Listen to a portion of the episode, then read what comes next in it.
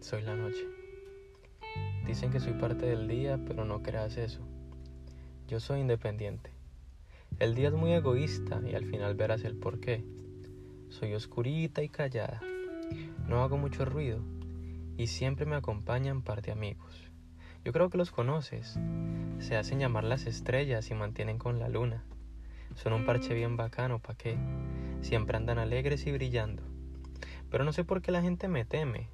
Muchos se asustan cuando llego y se apuran a prender luces y a querer evadirme, sabiendo que yo no soy mala. Muchos me dicen, no, lo que pasa es que en la noche roban, o en la noche la gente hace sus fechorías. Pero esos son ellos, yo no. Yo solamente soy un espacio que ellos usan para dañar. Yo solo quiero llegar con mis amigos para que puedas descansar y recuperar fuerzas. Yo observo todo.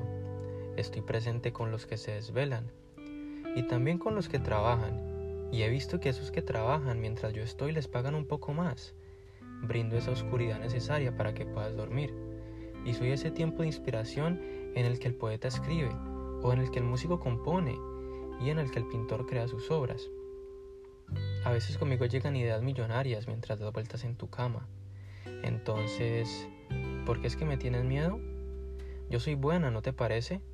Creo que es lo más bueno que hago por ti comparado a lo malo que hace la gente conmigo.